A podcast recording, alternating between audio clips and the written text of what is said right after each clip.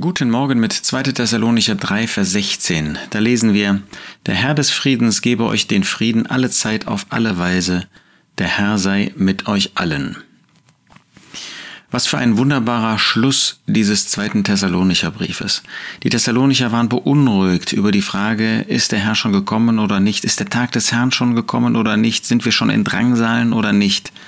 Und der Apostel Paulus hatte sie belehrt, hatte ihnen deutlich gemacht, dass es bestimmte Voraussetzungen gibt, dass dieser Gerichtstag, der über die ganze Erde kommt, dass äh, diese große Drangsal nicht kommen kann, ohne dass bestimmte Merkmale vorher eintreten.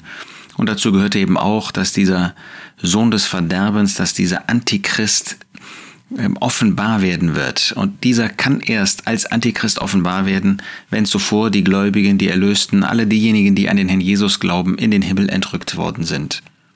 Und so kann er ihnen jetzt diesen Frieden wünschen. Sie waren nicht innerlich offen gewesen für Frieden, sie waren beunruhigt. Aber wenn sie das verwirklichen würden, wenn sie das annehmen würden, was der Apostel Paulus ihnen sagen würde, dann würden sie diesen Frieden genießen können. Und diesen Frieden bekommen sie von dem Herr des Friedens. Das ist wunderbar. Wir finden bei einer ganzen Anzahl von Briefen des Apostels Paulus, dass er am Ende von diesem Frieden und von dem Gott oder dem Herr des Friedens spricht. Immer ist die Voraussetzung, dass man das angenommen hat, dass man das auch in sein Herz aufnimmt, was der Apostel in den Briefen zuvor geschrieben hat.